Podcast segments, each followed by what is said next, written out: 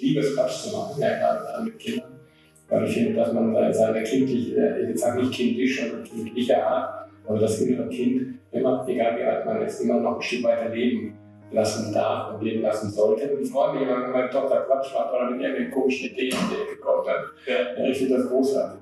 Also sie musste diesen Punkt, wo es anfing weh zu tun, aber eben noch nicht so weh, dass es dauerhaft, diesen Punkt musste sie erleben und fühlen.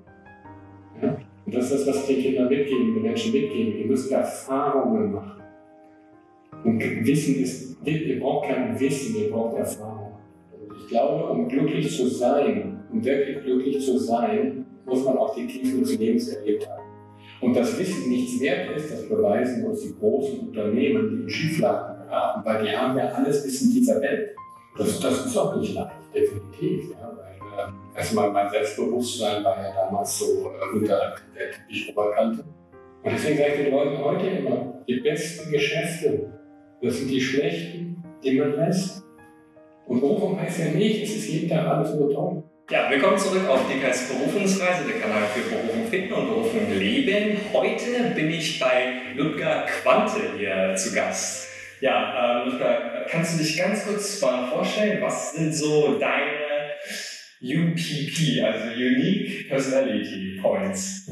Wie würdest du dich selbst beschreiben? Also, ich will mal so sagen, ich, ich glaube nicht alles und äh, ein Nein ist für mich nicht ein Nein, sondern heißt nur, wie viel noch Informationen. Ja, und ich glaube auch nicht alles, was man gesagt. Also ich hinterfrage sehr viel, äh, was hat natürlich Vor- und Nachteile, ja, aber gerade in der, in der Finanzbranche ist das äh, ganz hilfreich, dass man gerade, wenn man ein Prospekt liest oder Produktanbieter vergleicht, dass man nicht immer alles glaubt, was da drin steht. Denn äh, das eine, eines habe ich gelernt in den letzten Krisen, ich mache den Blödsinn ja schon seit über 20 Jahren, Prospekte sind geduldig und ähm, Wirtschaftskrisen sind das eine, aber wenn man das auf die Produktebene runterbricht, wenn ein Produkt notleidend ist, dann ist es sehr oft so, dass es nicht nur am Markt liegt, sondern am Management. Das heißt, Management heißt Menschen. Das heißt, Krisen werden immer von Menschen gemacht und Krisen werden auch immer von Menschen behoben. Und das ist, denke ich mal, das etwas, was wir sehr, sehr gut können, Krisenmanagement und ein, einmal mehr nachfragen. Einmal mehr hinterfragen, einmal mehr rechnen, einmal mehr vergleichen als andere. Und das macht uns schon einzigartig. Hm. Wie würde denn vielleicht so deine Familie dich beschreiben? Also äh, entweder deine Frau oder deine Kinder? Ja, da musst du selber fragen. Wenn du dich so in deren Gedankenwelt hineinversetzt, was würdest du da sagen? Also in Kinderköpfe kann man, glaube ich, nicht reingucken. Ähm, ich kann es dir nicht sagen. Also was, was meine Tochter betrifft, ich mache jeden Quatsch mit. Ne? Ja. Egal was es ist, ob wir Buden bauen mit, mit, mit Möbeln, dass dann alle Möbel umstellen oder, oder Wasserquatsch oder äh, ich liebe es Quatsch zu machen, ja, gerade mit Kindern. Weil ich finde, dass man seine kindliche, ich sage nicht kindisch, sondern kindliche Art, aber das innere Kind immer, egal wie alt man ist, immer noch ein Stück weiter leben lassen darf und leben lassen sollte, was äh, sicherlich zum Großteil zum, zum Glück und Glücksgefühl beiträgt. Und ähm, ja, das, das innere Kind ist schon, schon ein Stückchen bei mir. ich freue mich, wenn meine Tochter Quatsch macht oder mit irgendwie komischen Ideen in die Ecke kommt. Dann, ja. ich finde das großartig. Ja, ich finde das auch großartig. Ja, was mir so einfällt. Und äh, ja, da mache ich den Blödsinn mit. Ne? Alles, was geht. ja. ich kann mich da auch ganz gut dran so. Balancieren auf Balkongeländer, das sind so die Grenzen. also, wo ich dann aussteige. Aber auch wenn mein Kind natürlich sagt, pass mal auf, das geht ein Schritt zu weit. Aber ansonsten machen wir hier Blödsinn. Ja, was wäre denn so ein Adjektiv, das sich am besten beschreibt? Verantwortungsbewusst. Okay, die nächste Frage wäre, was wären so drei Dinge, die dir mega viel Spaß machen? Die mir mega viel Spaß machen. Also, aber erstmal äh, spielen, mit, spielen mit meiner Tochter. Das mache ich unglaublich gerne. Äh, klassischer Gesang. Ich habe mal klassischen Gesang gemacht. Und natürlich mein Beruf an sich macht mir Spaß. Vor allem, ich macht, macht mir unglaublich Spaß, wenn ich, wenn ich Menschen weiterhelfen kann, wenn ich Menschen ein Sparing-Partner sein darf, wenn ich Menschen ein Stück weit durchs Leben begleiten darf. Ja, das, das finde ich großartig. Und das, und das dann auch gespiegelt bekommen. Ja, dass sich Leben verändert. Mhm. Kannst du bei deiner Tochter da noch mal ein bisschen spezifischer werden? Also was für ein genaues Spiel macht dir da besonders viel Spaß? Kannst du da, hast du da Ach, alles. Also, ähm, äh, morgens fangen wir an mit Kitzeln, Kitzelschlag. ja, dann, dann spielen wir Verstecken und dann, dann spielen wir Fangen und äh, ja, dann äh, werden wir ein befreundetes Ehepaar, wenn der Sohn dann kommt, dann äh, gehen die ins Wohnzimmer und dann müssen wir aus den Wohnzimmermöbeln müssen eine Höhle bauen. Das heißt, da wird alles übereinander gestapelt und gestellt und vergeigt. Ja, alles, was da ist. Und äh, dann kommen die äh, tatsächlich mit einem Plan. Also haben sie auch einen Plan gemacht, wie die Höhle auszusehen hat. Und das finde ich so großartig. Ne? Mhm. Und äh, da gibt es genau andere Bauanweisungen. Ne? Nee, nee, aber so nicht. Nee, dann nicht schon wieder an. Das ist doch jetzt den Blödsinn, was ich jetzt mache. Also geht das nicht. Der Eingang ist zu groß, der Eingang ist zu klein, ist zu hell, ist zu dunkel, dann ist man Luft rein, ist zu wenig Luft. Ja, und dann gibt es ganz klare Anweisungen. Ne? Ich finde das großartig, wenn die so ihre anfangen, ihre Vorstellungen durchzusetzen. Und man aber auch dann äh, aber mit denen in Dialog gehen kann und sagen, aber beim letzten haben es so gemacht, wie wäre es denn wenn? Und äh, da gibt es ja noch Alternativen, weil man zum, Mit, zum Mitdenken äh, äh anregen. Ne? Ich gibt es eine Anekdote oder ein anderes Pärchen, wir haben zwei Kinder, einen Sohn und äh, eine Tochter, und da ging es auch ein bisschen, haben wir auch Höhle gebaut und so weiter. Und ähm, dann sagte der eine, ja, der, der Junge sagte, der war glaube ich da, damals drei, ja, mach mal das und das. Und dann habe ich, hab, hab ich gedacht, naja, ich inspiriere mal das Kind und sage, ah, gebe ihm nicht die Antwort vor, sondern frage, ja, was denkst du denn, wie es gehen könnte? Dann guckt er mich an und sagt, ja, musst du doch wissen. ja, mit drei Jahren. Ja, Kinder tut Wahrheiten und es war wirklich ganz großartig, äh, Kindern so den, den, Weg ins Leben zeigen zu dürfen, die Kinder begleiten zu dürfen den Kindern äh, diese, diese Freiheit zu geben, kontrolliert zu scheitern. Ja, also lass immer Versuch und Irrtum, aber immer so, dass es nicht wehtut. Ja? Man muss nicht jetzt direkt auf die Herdplatte fassen oder zwei Minuten draufbleiben, aber man muss schon wissen, äh, ein Kind muss fühlen, nicht wissen, sondern fühlen, was Temperatur bedeutet. Ja, also ich habe zum Beispiel unsere Tochter mit zwei Jahren an eine Kerze dran gelassen. Natürlich habe ich den Finger genommen und gesagt, ich zeig's dir mal sondern Musik kam mit dem Finger. Da habe ich gesagt, das ist sehr heiß, sei vorsichtig. Und sie ging immer näher dran. Aber man hat schon gemerkt, sie hat die Signale verstanden. Aber sie musste diesen Punkt, wo es anfing weh zu tun, aber eben noch nicht so weh, dass es dauerhaft, diesen Punkt musste sie erleben und fühlen. Und das ist das, was die Kinder mitgeben, die Menschen mitgeben. Ihr müsst Erfahrungen machen. Und Wissen ist, ihr braucht kein Wissen, ihr braucht Erfahrung. Weil jeder weiß, dass eine Herdplatte heiß ist. Und wenn man sich selber mal beobachtet, kann man feststellen, dass wir Erwachsene genauso sind wie die Kinder. Scheinbar ist es intuitiv. Scheinbar ist es in unserem Blut drin, nämlich dann, wenn ich im Restaurant sitze, der Kellner bringt mir den Teller mit dem Handtuch und sagt, Vorsicht, Eis. Was mache ich als erstes? Ja, stimmt. Und dann merkt man, dass es eine Intuition ist, Erfahrungen machen zu wollen. Und zwar Erfahrung, weil er hat ja gesagt, was das heißt. Das heißt, das Wissen habe ich ja gehabt. Und jetzt wollte ich das Wissen verknüpfen mit der Erfahrung. Wie heiß ist es denn? Stimmt denn das, was der überhaupt sagt? Und das ist für mich ein interessantes Schlüsselerlebnis, dass wir von Natur aus Erfahrung verknüpfen wollen und müssen mit Wissen. Weil heiß ist zwar eine Information, aber es ist kein Erlebnis. Das heißt, Wissen kombiniert mit Erfahrung ist das, was uns im Leben weiterbringt. Ja, das ist, war spannend. Wir gehen nochmal ganz kurz weiter zu der nächsten Frage und zwar, äh, welche drei Dinge machen dich denn besonders glücklich? mit meiner Tochter zu spielen, mit meiner Tochter zu spielen, mit meiner Tochter zu spielen. gibt, gibt es da so eine Unterscheidung zwischen das, was Spaß macht und das, was glücklich macht? Ich weiß gar nicht, ob man das so unbedingt auseinanderhalten kann. Glück ist ja ein relativ undefinierter Begriff. Und ich glaube, um glücklich zu sein, um wirklich glücklich zu sein, muss man auch die Tiefen des Lebens erlebt haben. Wir leben immer in einer polarisierenden Welt oder in einer polaren Welt. Das heißt, du, du, kannst, du kannst die Helligkeit gar nicht wahrnehmen, wenn es die Dunkelheit nicht gäbe. Ja? Es, es gäbe keine Täler ohne die Berge. Und deswegen glaube ich, gibt es auch kein Glück ohne das Unglück. Und deswegen glaube ich, dass man, dass man beide Seiten kennenlernen muss und beide, in, in, beiden, in beiden Welten äh, auch zurechtkommt. Ja? Weil das dauerhafte Glück, vielleicht gibt es das, aber ich habe es jedenfalls noch nicht erlebt. Möglicherweise gibt es das, weil du musst dich auch in deinen Tiefen aushalten können, wenn, wenn, du, wenn, du, wenn du glücklich sein möchtest, weil dann weißt du eigentlich erstmal, was Glück überhaupt ist. Ja, und das vermisse ich bei, bei vielen, vielen Menschen heute. Und ich sage, jeder, der gesunde Kinder hat, selber gesund isst, satt zu essen und ein Dach über dem Kopf, hat keinen Grund mehr traurig zu sein oder unglücklich zu sein. Mhm. Das vermisse ich bei, bei, bei vielen, vielen Menschen. Ja, die haben eigentlich alles, was sich als normaler Mensch leisten können sollte. Ja, ich brauche keine, keine 50 Meter Yacht im Mittelmeer. It's nice to have. Ja. Schön, wenn man es hat. Ja, ich habe es nicht, das möglicherweise auch nicht dahin kommt, vielleicht auch so. Mal gucken, ob das Schicksal hat mal geglückt. Aber das macht dich nicht glücklich. Ja? Es macht vielleicht im besten Fall noch zufrieden. Oder vielleicht auch noch stolz. Aber stolz, Dummheit und Stolz wachsen auf dem gleichen Holz, sagt man bei uns. Ja? Vielleicht macht sie stolz, ja.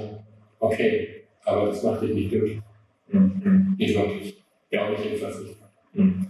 Ich finde das sehr spannend. Also bei mir ist ja auch so, äh, ich bin ja jetzt hier heute in Frankfurt und ich habe ja quasi diese Freiheit ziemlich lange jetzt verloren und diesen menschlichen Kontakt auch ziemlich lange verloren. Und da sage ich dann auch, ja, ich merke jetzt auch, dieser menschliche Kontakt, wie toll dieser doch da ist. Und das ist ja genau das, wenn man erstmal diese Tiefe etwas äh, erlebt hat, beziehungsweise etwas verloren hat, dann weiß man auch, das wirklich zu schätzen, was man hat. Das ist auch auf jeden Fall eine sehr tolle Sache. Aber zu der nächsten Frage. Mhm. Und zwar, ähm, welche Sache ist für dich am wichtigsten? Am wichtigsten ist, ach Gott, es gibt so viele Sachen, die wichtig sind, aber was ich äh, sehr wichtig halte, ist äh, eine innere Freiheit. Eine innere Freiheit bedeutet für mich, dass man erstens mal mit seinen Gefühlen umgeht, umgehen kann, das heißt, seine Gefühle reflektiert, die ja, die ja nicht immer nur gut sind. Ja? Also äh, man hat auch Ängste, man hat Zweifel, ja, Zweifel ist das Wartezimmer der Erkenntnis. Und mit diesen Gefühlen umzugehen, halte ich für sehr wichtig. Ne? Beispielsweise. Und äh, wie reflektierst du denn? Also ist es Journal oder worüber machst du das? Indem ich, indem ich einfach reinfühle und äh, einfach mal fühle, was ist gerade in mir los? Äh, was, was sind das für Gefühle? Wo stecken die? Sind äh, was sind das für Ängste? Wo kommen die her? Nicht jede Situation, die uns Angst macht, ist ja gefährlich. Sondern die Ängste sind ja oftmals parallel aus der Kindheit oder aus früheren, vielleicht auch aus früheren Leben, ja, die wir einfach übernommen haben und irgendetwas im Außen bringt jetzt diese Seite zu uns zu klingen. dann muss man einfach mal schauen, was ist denn da gerade in mir? Ja, und das nicht verurteilen oder runterdrücken, Depression, weil das führt nämlich dann zum Burnout, zu Depressionen, sondern auch tatsächlich damit umgehen, dieses Gefühl leben zu lassen da sein zu lassen, das liebevoll anzunehmen und zu sagen, okay, mir geht es gerade schlecht, das darf so sein. Ja? Oder ich habe gerade Angst, das darf so sein. Ja? Man darf sich nur nicht in der Angst suhlen oder den, und, und da vielleicht noch ein Geschäftsmodell draus zu machen, indem ich, äh, ja, es gibt ja Leute, die meinen, für schlechte Laune gibt es eine Meldepflicht. Ne? Ja, man, man, man, man, sollte es nicht nach außen tragen, weil das, dadurch nährt man das Gefühl. Ja ne? und das Negative. Aber man soll innerlich damit umgehen, aber es aber nicht kritisieren und es auch nicht einfach runterschlucken, mhm. ne? sondern durchaus in sich leben lassen. Was würdest du sagen, was wissen die meisten Menschen nicht über dich? Gibt es da so Dinge, die wir. Also die meisten Menschen kenne ich ja gar nicht.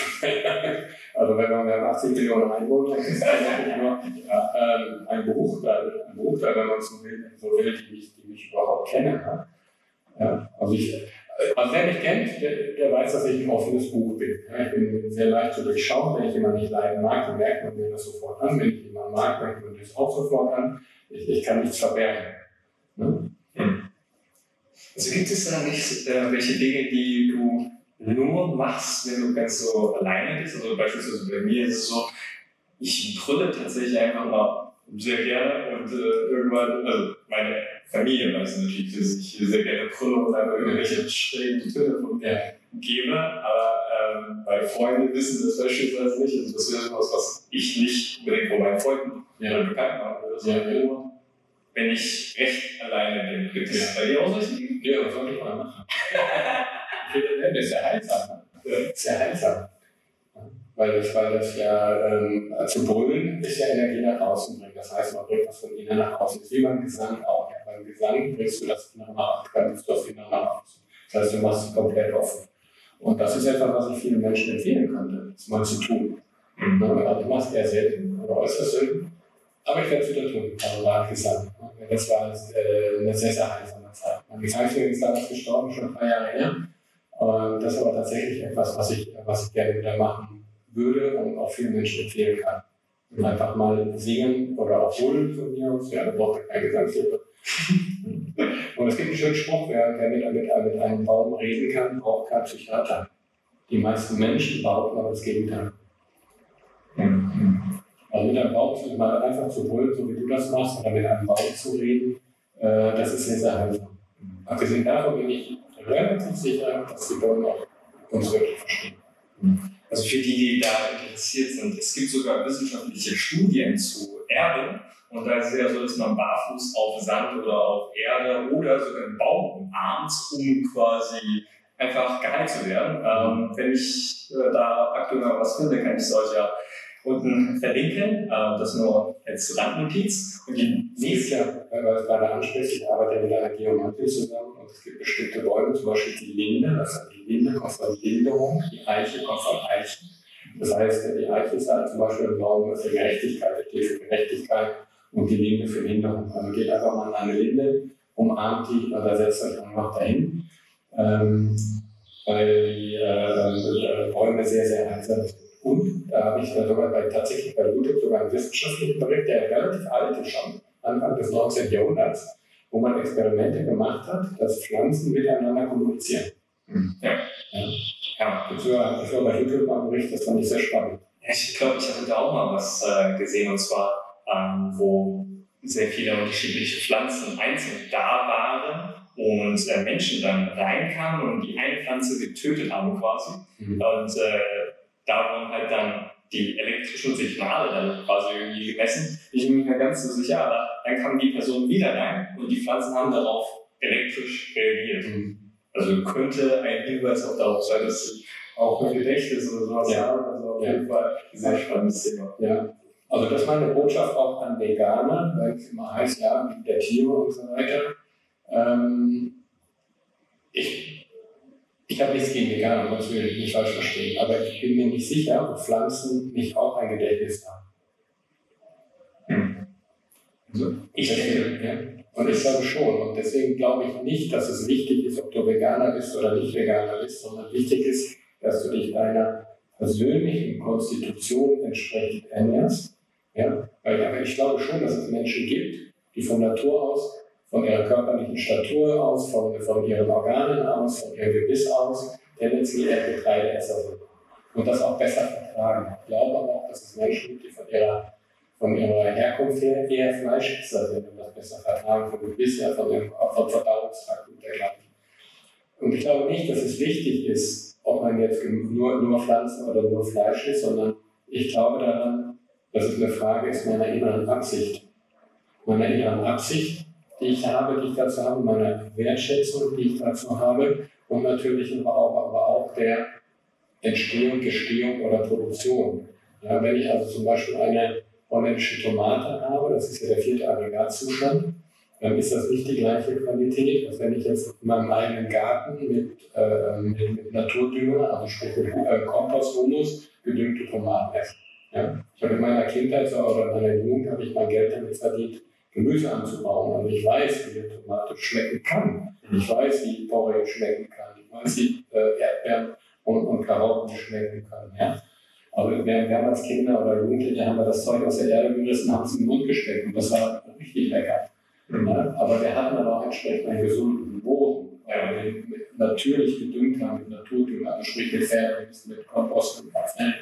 Ja, ich weiß, wie sowas schmecken kann. Das ist alles, was du machst, egal ob du etwas isst oder ob du etwas bearbeitest oder ob du ein Konzept schreibst, es ist immer die Frage der Absicht, mhm. die du da reinbringst. Mhm. Ja. Jetzt haben wir ein spannendes Exkurs hier äh, gemacht. Ähm, die nächste Sache, die wir ansprechen wollen, ist deine größte Vision für dein Leben. Was ist die aktuell? Also ich habe gehört, wer eine Vision hat, der sollte zum Arzt gehen. ich, möchte, ich möchte Menschen helfen, sinnvoller mit dem Geld umzugehen und dadurch ein angenehmeres Leben zu haben, weil sie die richtige Einstellung dazu bekommen, weil sie wissen, wie man mit Geld umgeht, weil sie wissen, wie man Vermögen aufbaut. Ja? Äh, das ist meine Vision, die wir machen. Deswegen sind wir auch gerade dabei, einen Online-Kurs zu entwickeln, weil ich einfach eben auch die Menschen erreichen möchte, die nicht so viel Geld haben. Oder die nicht gleich zum Seminar kommen wollen oder vielleicht auch nicht können aus finanziellen Gründen. Trotzdem finde ich, hat jeder in Deutschland, der, also der in Deutschland morgens aufsteht, zur Arbeit geht und das System unterstützt, anstatt es auszuhauen. Ja, indem man staatliche Hilfe beantragt, indem man Förderungen beantragt. Ja. Jeder, der in Deutschland aufsteht, morgens zur Arbeit geht, das Unternehmen, also das Unternehmen Deutschland unterstützt, finde ich, hat ein Recht auf eine anständige Beratung. Nicht nur im Bereich Finanzen, auch im Bereich Steuerberatung, auch Beratung ist ja sehr viel Rechtsberatung. Auch wenn ich zum Friseur gehe, ist das eine Art Beratung, ein Handwerk in Verbindung mit Beratung. Ja? Und ich finde, jeder hat das Recht darauf. Und im Finanzbereich möchte ich das aber dadurch lösen, dass wir Online-Kurse anbieten, die einfach bezahlbar sind, dass es eben wirklich für jedermann auch interessant ist. Äh, und dass sie einen Überblick kriegen können, was gibt es überhaupt, dass sie einen Überblick kriegen können, wie denke ich denn oder wie könnte ich auch das auch anders sehen, ne? sodass man dann ein vernünftiges Mindset bekommt, um sich dann lang, äh, bei kurz oder lang ein kleines Vermögen aufzubauen oder zumindest mal das von dem, was man jeden Monat verdient, von dem, ja, das auch ein bisschen, was man übrig bleibt am Ende der Tage. Und es ist genug Geld da. Ja? Es ist genug Geld da, nur wir gehen nicht sorgsam damit um.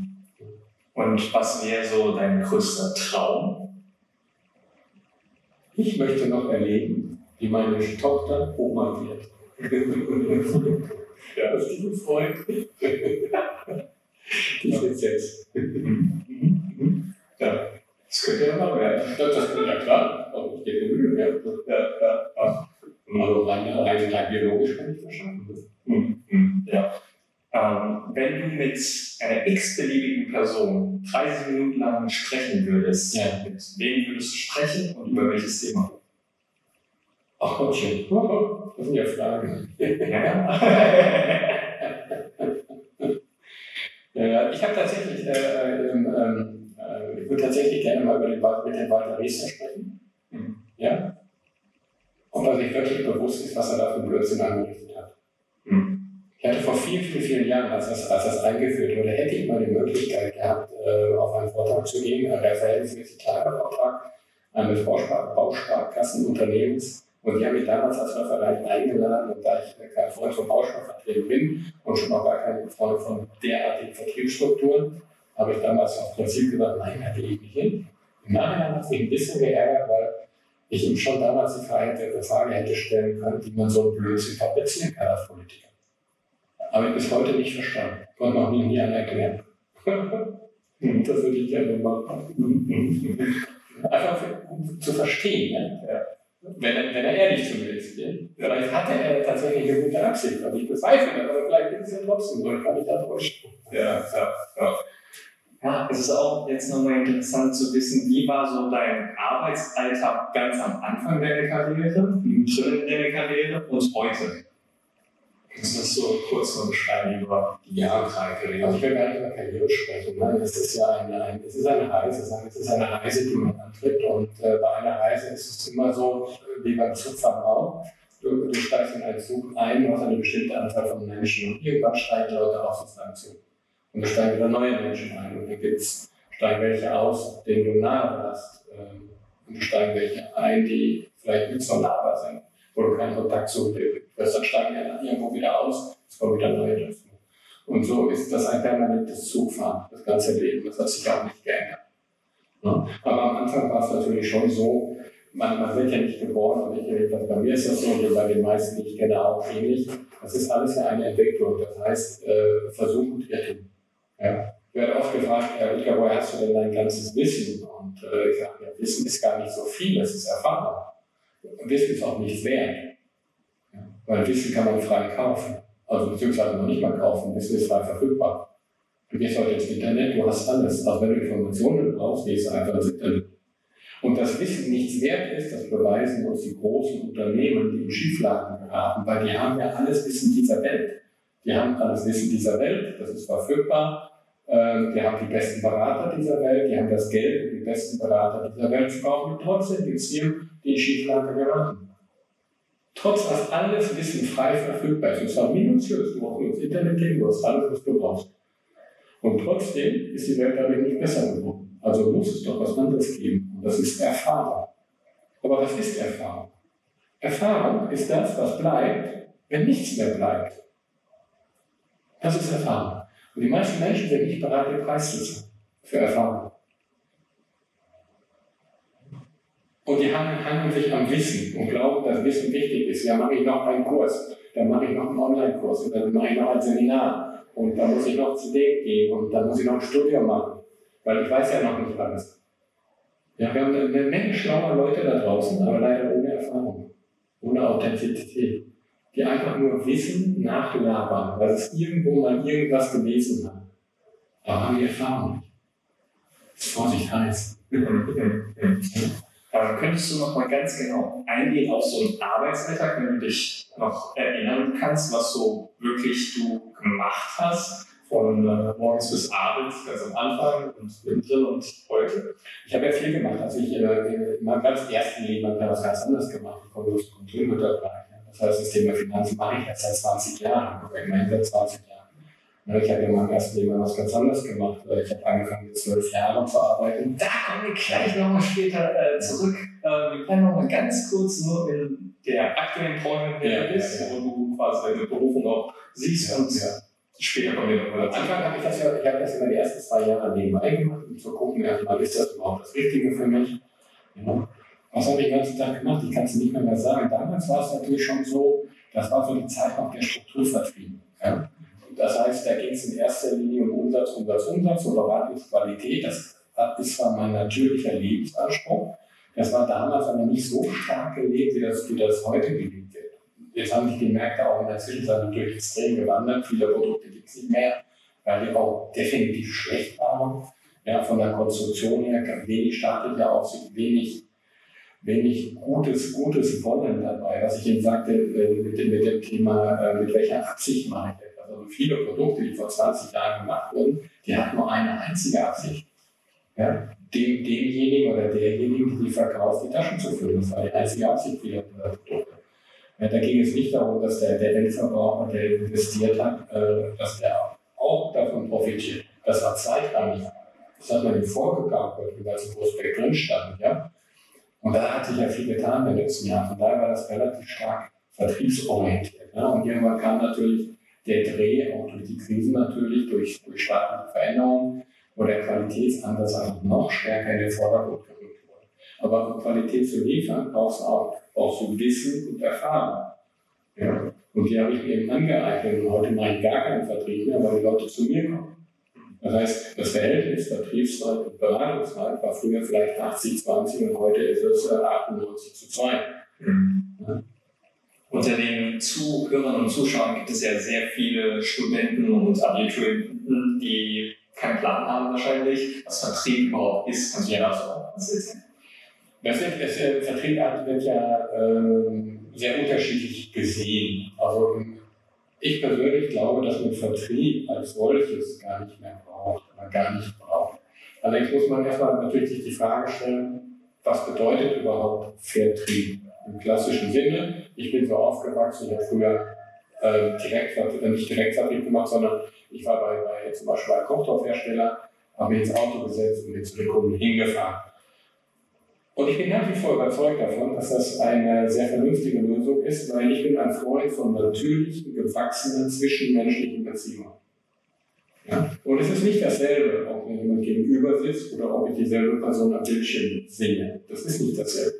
Für mich ist es nicht dasselbe. Ja, weil ich spüre den Menschen nicht. der seine Aura, seine Augen, seine Mimik, seine Geste, ich kann nicht fühlen. Und egal was du machst, du brauchst immer Vertrauen. Vertrauen entsteht durch Kontakt, Vertrauen entsteht dadurch, dass man sich gegenseitig reflektieren kann. Vertrauen entsteht dadurch, dass man in Konflikten gemeinsam versucht, einen Konsens zu finden. Ja, oder gerade wenn man mal guckt, Lieferant- und Kundenverhältnis. Ja, wenn jetzt der Lieferant was falsch gemacht hat, dass er, und der Kunde meldet sich, dass nicht beide wie Hyänen auseinandergehen und jeder sucht die Schuld am anderen. Sondern dass man guckt, okay, lass uns schauen, was ist denn da gerade schief gelaufen. Und wenn der Lieferant vielleicht was Falsches produziert hat, zu sagen, oh, das tut uns furchtbar leid. Weil das passiert nun mal. Ja? Wir sind alles nur Menschen. Es passiert einfach. Ja, das ist ja sehr spannend mit dem Verkaufen, dass man da natürlich auch ein Stück weit sich selber dann natürlich auch entwickelt.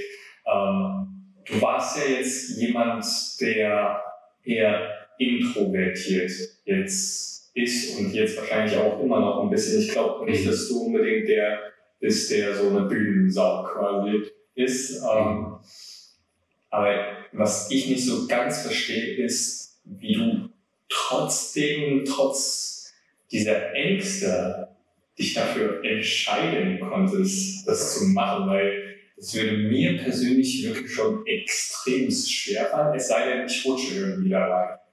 Das, das ist auch nicht leicht, definitiv. Ja, weil ähm, erstmal mein Selbstbewusstsein war ja damals so äh, unter der Teppich Oberkante. Ja, und äh, ich hatte aber eben trotzdem immer den Anspruch, meinen Job gut machen zu wollen. Ich hatte immer den Anspruch, dass die Leute einen Mehrwert von mir haben. Ja.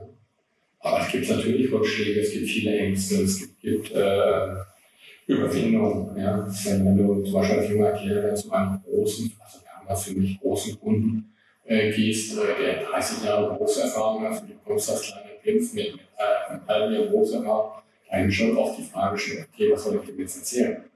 Die Frage war aber auch weil mir fehlte die Erfahrung. Deswegen Erfahrung heißt, ist eben das, was bleibt, wenn nichts mehr bleibt. Also fang klein an. Was ich eben heute oft erlebe, ist, dass Leute versuchen, immer gleich groß zu denken, immer gleich groß anzufangen. Aber fang doch erstmal klein an, weil wenn ihr dann Fehler macht, dann wird es nicht so teuer. Ja, und dann richtet ihr nicht so einen großen Schaden an. Egal, was du machst, auch als Speaker, auch als Coach. Ja, wenn ich als Coach auf die Bühne gehe, da tausend Leute und richte diesen Menschen was an, psychisch, dann ist das gravierend und schlimm. Ja? Wenn ich das mit einer Person mache, ist das für diese Person auch schlimm. Aber nicht so schlimm wie mit tausend. Also fangt erstmal klein an. Das ist Erfahrung. Und das ist das, was viele Menschen nicht verstehen, dass man äh, diese Erfahrung erstmal braucht, um in die Öffentlichkeit zu gehen und nach draußen zu gehen. Ich kann halt heute über viele Dinge anders reden aus der Erfahrung heraus. Und es ist authentischer. Ich lese keine Bücher und laber das nach, was da drin steht. Und wenn ich was sage, dann ist es eine Regel aus, aus einer gewissen Erfahrung heraus. Kann richtig oder falsch sein, ja, es ist mein Erlebnis, meine Erfahrung. Aber wenn ich aus meinem Mund was abschreibe, das kann auch richtig oder falsch sein, aber es ist die Erfahrung eines anderen, eines anderen Menschen. Dann plapper ich ja nur was nach, dann bin ich im schlimmsten Fall eine billige Kopie. Also sammelt erstmal Erfahrung. Erfahrung heißt klein anfangen und einen Schritt nach dem anderen langsam wachsen. Das Gras wächst auch nicht schneller, wenn man da anzieht. ja. Aber da muss man bereit zu sein. Das dauert Jahre, das dauert Jahrzehnte. Und viele auch im Bereich, ja, äh, viele von denen, die heute erfolgreich sind, die haben 20 Jahre vorher geübt. Die, sind, die machen das seit 20 Jahren und haben dann irgendwann mal den Peak, den Peak bekommen und sind dann, sind dann nach oben gegangen. Aber wir haben vorher 20 Jahre geübt, 20 Jahre Versuch und Irrtum. Und waren 20 Jahre ja, man hat überlebt, aber man kann nicht sagen, erfolgreich. Ja, ja. Da kann ich eigentlich auch noch zustimmen. Also, ähm, es ist ja auch so in China, ähm, okay, das habe ich glaube ich schon so oft erzählt, ähm, dass Ärzte, die nicht über 50 sind, gar nicht so respektiert werden, weil ja, die sind ja noch kein 50, also noch nicht so viel Erfahrung. Also weiter. Das ist nicht alles schlecht bei den Chinesen. Oder auch bei ähm, uralten Völkern, wo Schamanen und was weiß ich auch immer, ist immer 50 und dann äh, hast du richtig viel Erfahrung gesammelt und dann hast du es quasi zu sagen und dann ja, verdienst du es auch. Finde ich hervorragend. Ja. Das finde ich hervorragend. Ja?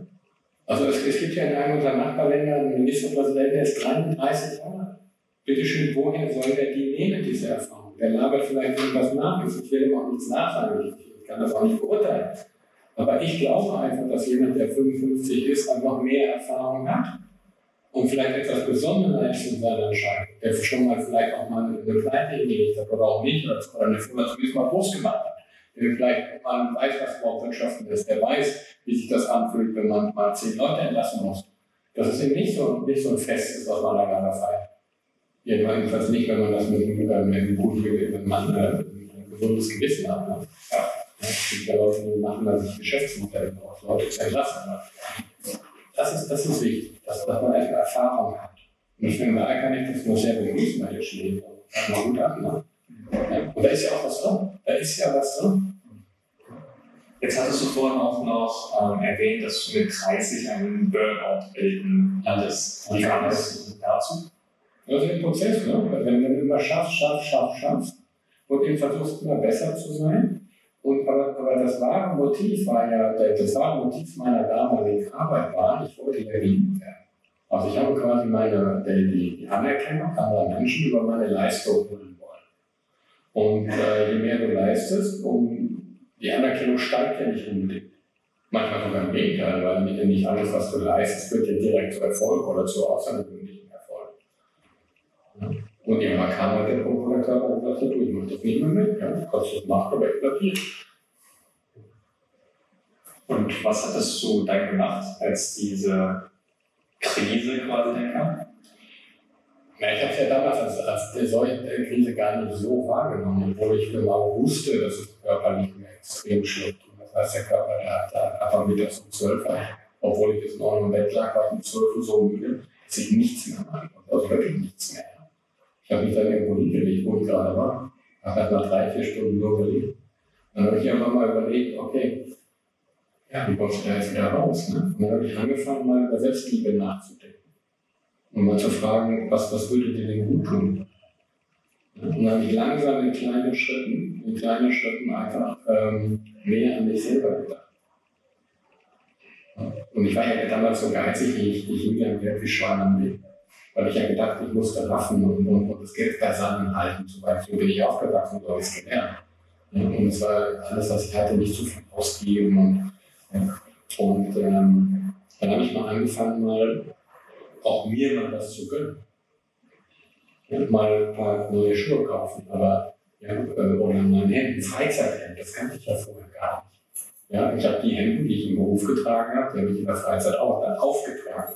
Das heißt, wenn die, wenn die Hemden dann anfingen, äh, sich aufzulösen am Kragen, dann habe ich sie privat weitergetragen, weil sie waren ja noch nicht kaputt. So bin ich aufgewachsen, so damals die Generation gewesen. einfach mal cooles Freizeithemd oder so, das, das kannte ich nicht. Und wenn, dann vielleicht eins. Und das darf nicht viel kosten. Ja. Und was hast du dir denn jetzt so alles gegönnt oder was hast du alles gemacht jetzt im Themenbereich? Die Kleinigkeiten. Ich habe einfach die Kleinigkeiten täglich mal ein Wellness-Tag, mal zur Massage, mal äh, also eine Fußpflege oder, oder mal äh, bei einem Kleidungsstück oder auch mal in Urlaub zu fahren. Ja. Nicht, nicht teuer, das erstmal überhaupt mal zu tun. Mhm. Weil toll, ich hatte gar nicht so viel ich konnte gar nicht so viel ausgeben, aber das erstmal zu tun. Dann habe ich es natürlich gemacht, war gleichzeitig schlechtes Gewissen dabei. Das heißt, man es gar nicht genießen kann. Weil das ist ja ein Prozess, das hat sich dann im Laufe der Jahre entwickelt.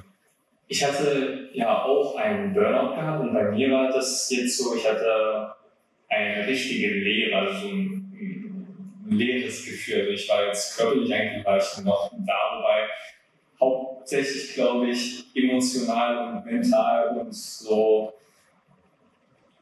ja, vom Sinn her war ich ja nicht da. da ja. gab es da so eine leere Hülle. Ja. War es bei dir auch so der Fall?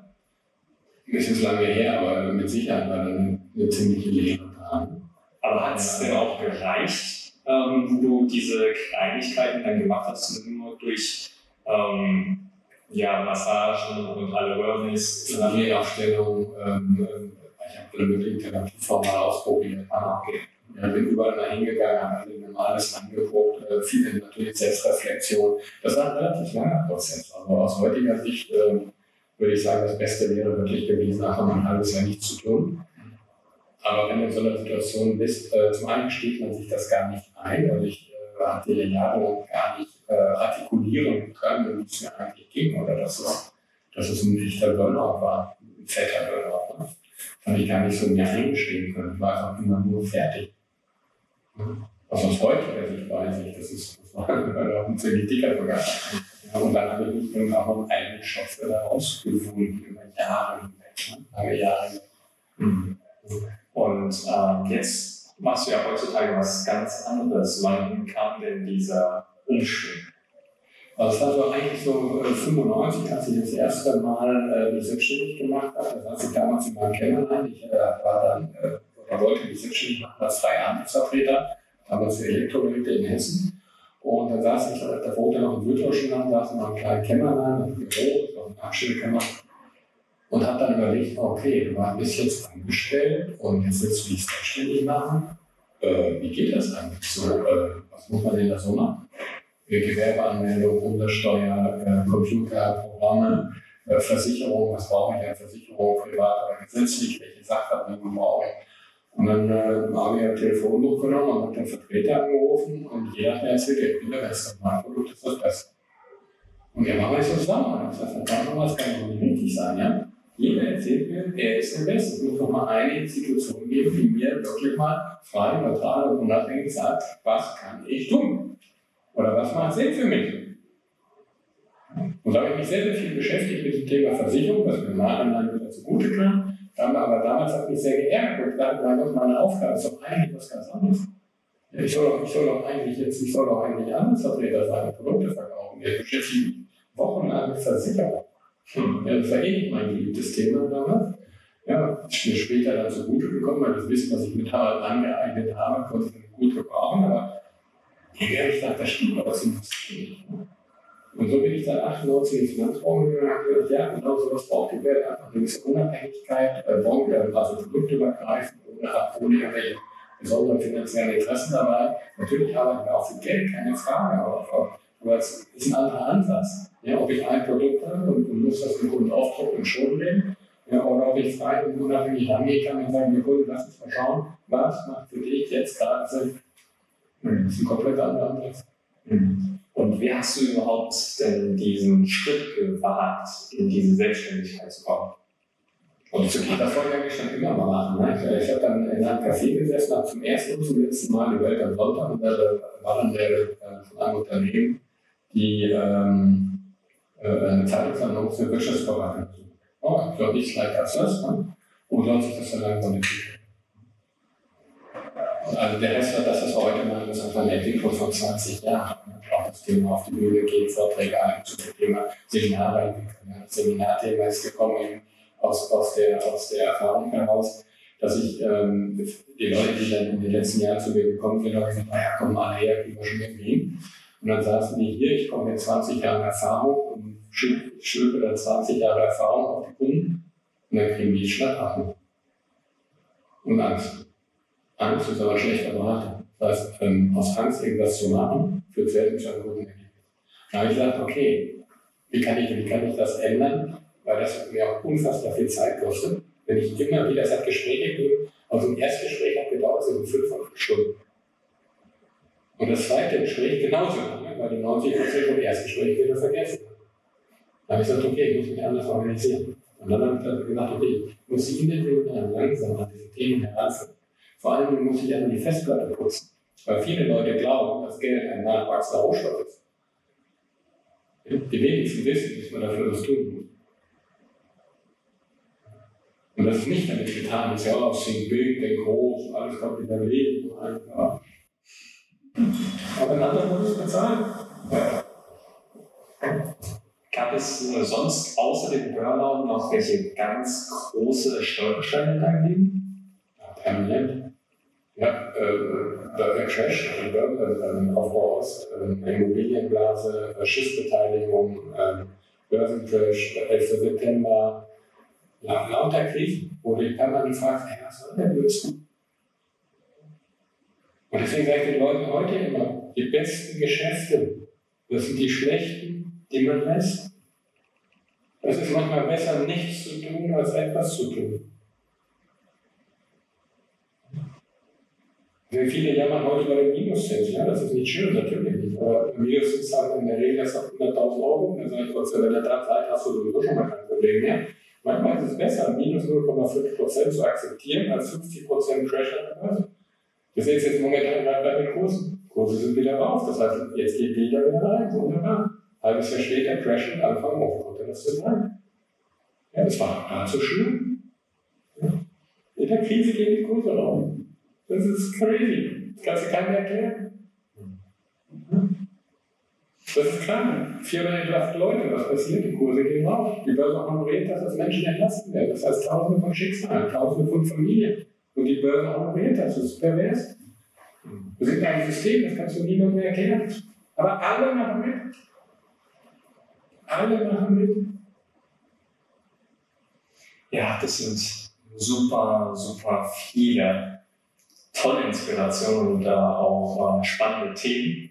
Ähm, bei uns ist ja jetzt die Zeit auch ganz ein bisschen knapp und ähm, ich würde ganz gerne noch mal fragen, hast du zum Thema Berufung finden, Berufung Leben noch weitere Gedanken? Ja, probiert euch aus. Probiert euch aus. Und, und, und, und habt den Mut, auch mal alles hinzuschreiben. Wenn ihr merkt, dass ihr da nicht weiterkommt, dann macht halt mal was anderes. Probiert euch aus. Macht mal dies, macht mal das. Und irgendwann, hört auf euer Gefühl, irgendwann wird es kommen.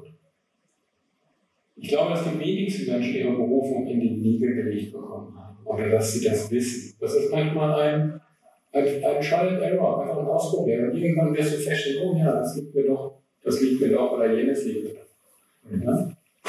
Und Berufung heißt ja nicht, es ist jeden Tag alles nur toll. Auch das, ja. Und viele Leute denken, so, ja, dann schweben wir alle und haben uns alle furchtbar lieb und ist alles nur noch, nein, ist es auch nicht. Egal was du machst, du wirst immer wieder Herausforderungen haben, du wirst immer wieder Prüfungen haben. Und das darf man durchstehen, das ist in Ordnung so. Und, man darf auch mal scheitern, man darf auch mal Fehler machen, man darf auch mal Rückschläge erleiden. Das ist alles in Ordnung. Aber du musst einmal mehr aufstehen, als du hingefallen bist. Dann geht's. Mhm. Jetzt noch eine kurze abschließende, kurze Frage und kurze Antwortrunde. Ähm, die erste Frage, deine Lebensphilosophie in einem Satz. Gottchen. Ein Satz. Mehr, mehr fühlen. Dein Lieblingssong? Mein Lieblingssong? Oh, ich finde aber ganz toll. ich bin aber immer aber Fan. Der schönste Ort, an dem du nur gewesen bist. Das war meine Tochter. Drei Tipps für, oder drei Ratschläge für dein früheres Ich. Und mein früheres Ich? Fühle mir und denke weniger. Alle meine Fehlentscheidungen hätte ich fühlen können. Es gab Signale dafür. Aber ich habe die Signale nicht richtig wahrgenommen.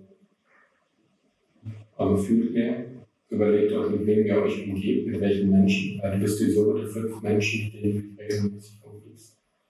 Ja. Und genießt dein Leben, egal wie alt du bist. Weil es gibt keine Garantie für einen, für einen Mord. Hm. Eine Buchempfehlung? Ich habe vor vielen Jahren mal ein Buch gelesen, äh, das heißt äh, Der Traumfänger, glaube ich von Bodo Baginski und Sheila Shalomon, glaube ich. Und zwar geht es da um die Erlösung der inneren Schatten. Nichts Bekanntes.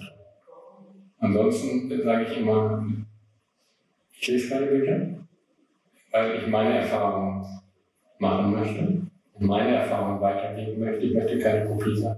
Und ich möchte keine gefärbten Erfahrungen weitergeben durch das Wissen anderer Menschen, was in irgendwelchen Büchern. Hm. Und ähm, eine Seminarempfehlung oder anderwertiges Medium, das du empfiehlst? Also Podcast finde ich gut.